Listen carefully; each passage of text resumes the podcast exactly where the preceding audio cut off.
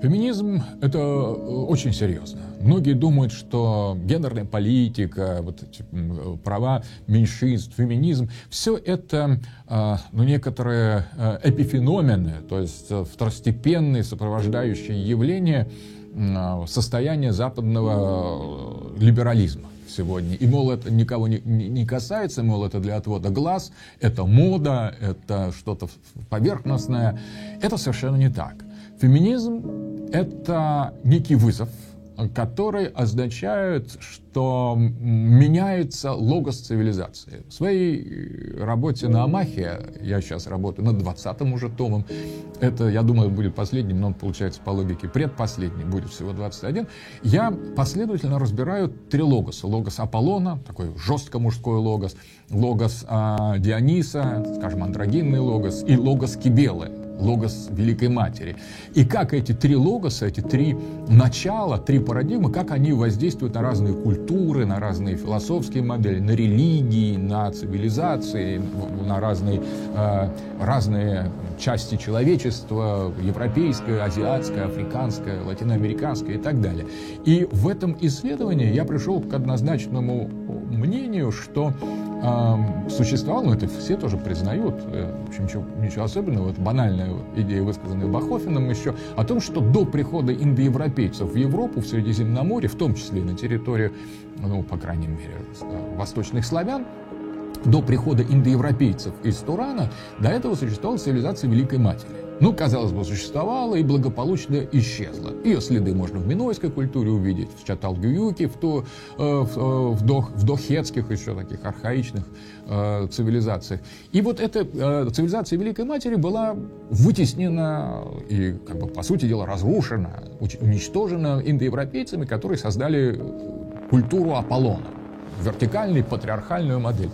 Так вот, что происходит в новое время. В, Европе нового времени э, начинается реванш логоса Великой Матери. Вот, казалось бы, логоса Кибела, вот этот логос Великой Матери, может быть не должно, потому что столько тысячелетий прошло с тех пор, как индоевропейцы полностью захватили всю эту территорию Западной Европы, Средиземноморья, Восточной Европы. Одни индоевропейцы со своим патриархальным логосом Аполлона, со своей греко-римской культурой, с нашим христианством, с, с, с героическими системой ценностей.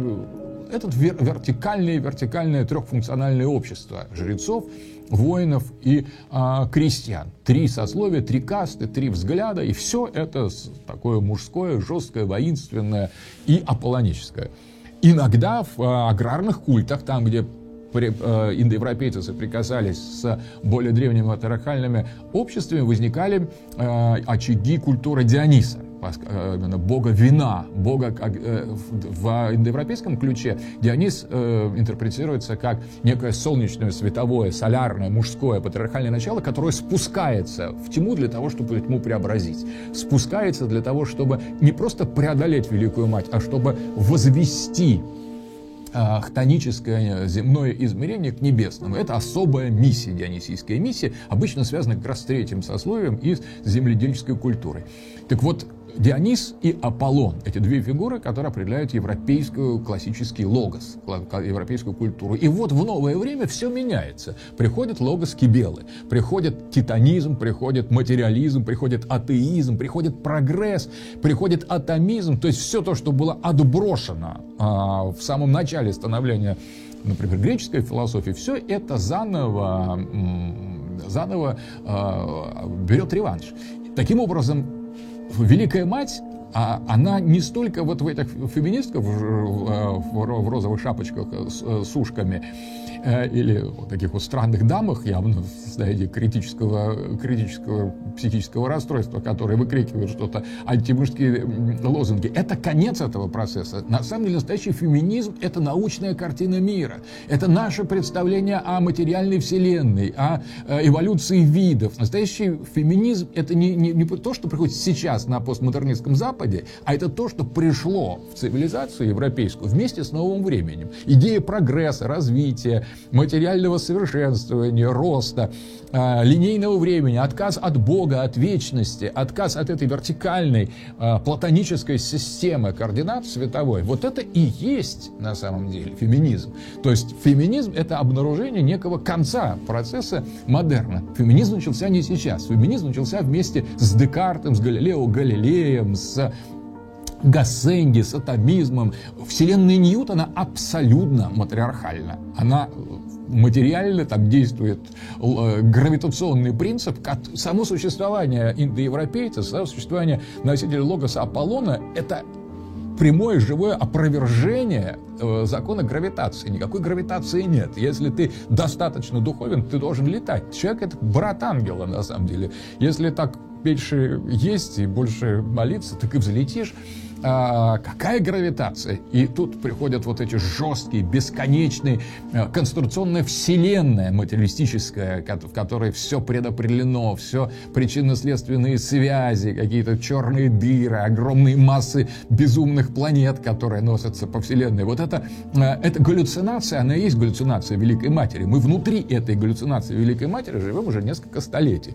А вот визжащие феминистки — это только финализация, конец этого процесса. Это отнюдь не что-то новое. Матриархат начался вместе с новым временем. Просто сейчас, а, ну, как бы женщины по праву говорят, слушайте, вот мы живем в матриархате 30 лет, давайте уже, в общем, наконец-то приведем а, юридическое положение или там нормативное положение, нормативные акты приведем а, в гармонию с существующим, существующими фактами. То есть то, что закон согласуем наконец-то с тем, что есть. И поэтому они требуют власти, они требуют, чтобы их а, роль не просто была равной мужчинам, на, самом деле только начальный феминизм такой подготовительный. На самом деле женщины хотят, по большому счету, и они это делают, это э, женское начало уже на самом деле превратило мужчин в, в нечто совершенно противоестественное, в свои представления, в свои галлюцинации относительно мужчины. Истинное мужское начало, трансцендентное по отношению к женскому, оно постепенно выдавлено. А сейчас это просто этот процесс уже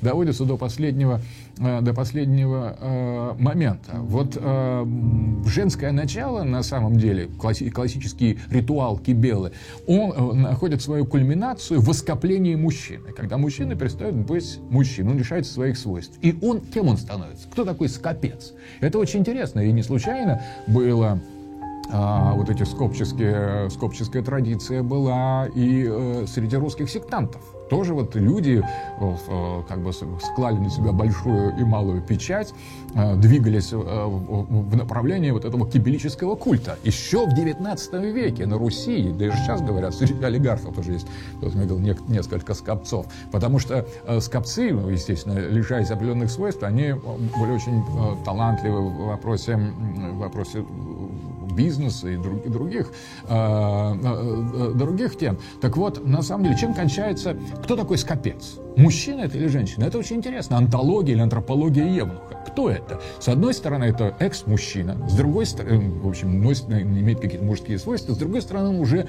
не мужчина в полном смысле слова. Вот именно в эту специфическую категорию постепенно смещается современная э, мужская, мужская часть. То есть на самом деле кастрация это не только физический акт, это еще культурный акт, это психологический акт.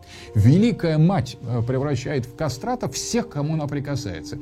Тем, вот э, Ямвлях, неоплатоник, говорил о таком понятии, как метризон. Люди, исповедующие культ Великой Матери. Вот современные мужчины, они метризоны в, в большинстве своем. Не потому, что они кастрированы физически, потому что на самом деле они перестали быть носителями того свободного, живого, на самом деле оторванного от гравитационных э, материалистических законов начала, они перестали быть метафизическими мужчинами. Поэтому на самом деле они уже являются, воплощают в себя евнухи. И поэтому, когда они становятся, переходят там в сферу, э, скажем, гей-браков, или, это на самом деле не какой-то новый по, по, по потеря чего-то. Нет, просто матризоны сбрасывают маски.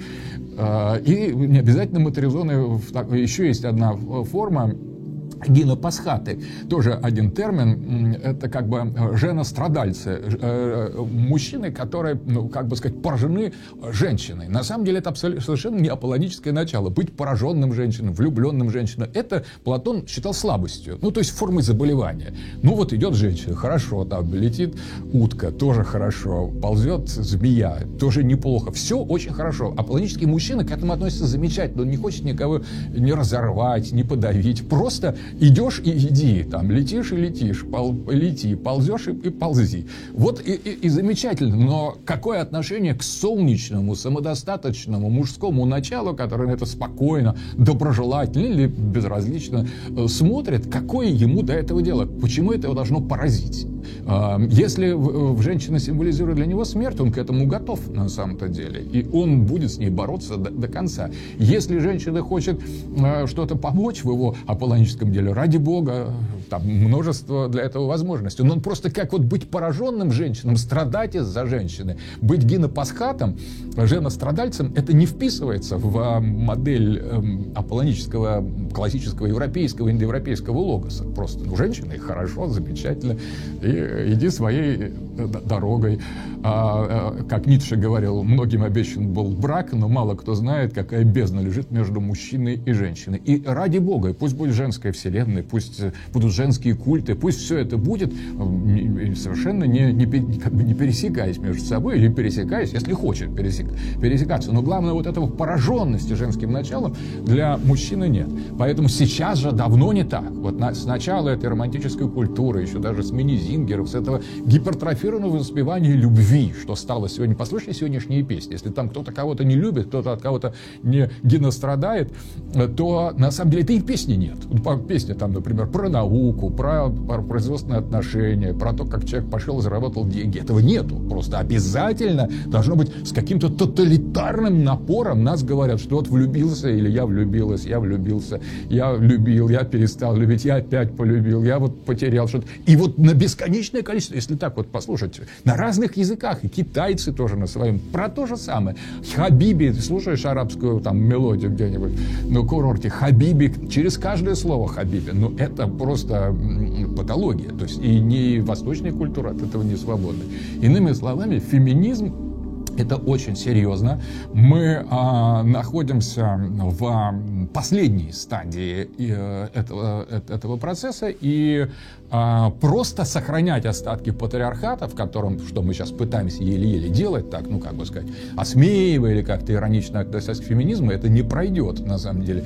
Дело в том, что а, вот эта темница Великой Матери, а что такое коммунизм, как не царство Великой Матери было, 70 лет чистого материализма такого, который просто скептическим таким духом полностью выжигал, кастрировал любое представление о мужском а, самостоятельности. Вот отеческие, отеческие фигуры, царя, бога, все было выброшено в помойное ведро, осмеяно.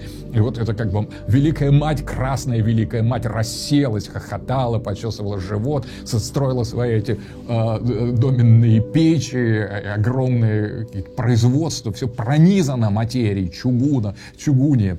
То есть э, это вот э, коммунистический матриархат э, поработал на славу над нашим, нашей культурой. Это тоже одна из версий матриархата. И либерализм абсолютно матриархат патриархален. И даже национализм фашистского толка, где были еще какие-то мужские начала, по сути дела, за счет своей биологии, за счет Лебенсборна, идеи породить такого же белого балбеса двухметрового и широкоплечего, в конечном итоге из чего дауны просто возникали в результате этой программы, это тоже некий биологизм, биологический эротизм, который свидетельствует о том же самом матриархате. Мужское начало вообще к этим идеологиям никакого отношения не имеет. Логос Аполлона в них жить не может. Ни в коммунизме, ни в фашизме, ни в либерализме. Он живет совершенно в других пространствах. Он на самом деле свободное солнечное начало, которого не может входить в узкие рамки каких-то догматов. Он живет в духе, он живет в полете, он живет в абсолютной свободе мужчины, делать все, что он хочет, независимо ни от чего. В мужском солярной суверенности живет логос Аполлона. А логос Дионис можно поговорить отдельно, тоже замечательный, прекрасный совершенно логос,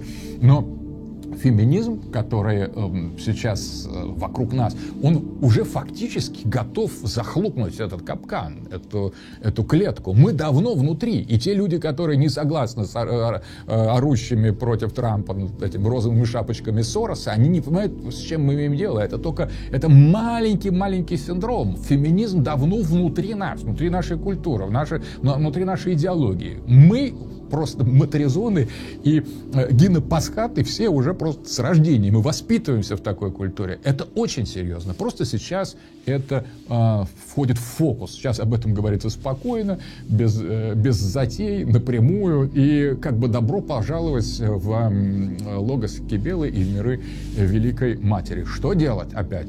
Эм, вот в очередной раз, в очередной экспертизе не могу вам сказать. Ясно, что необходимо, нам необходимо для спасения патриархата революция мужчин, но где их взять?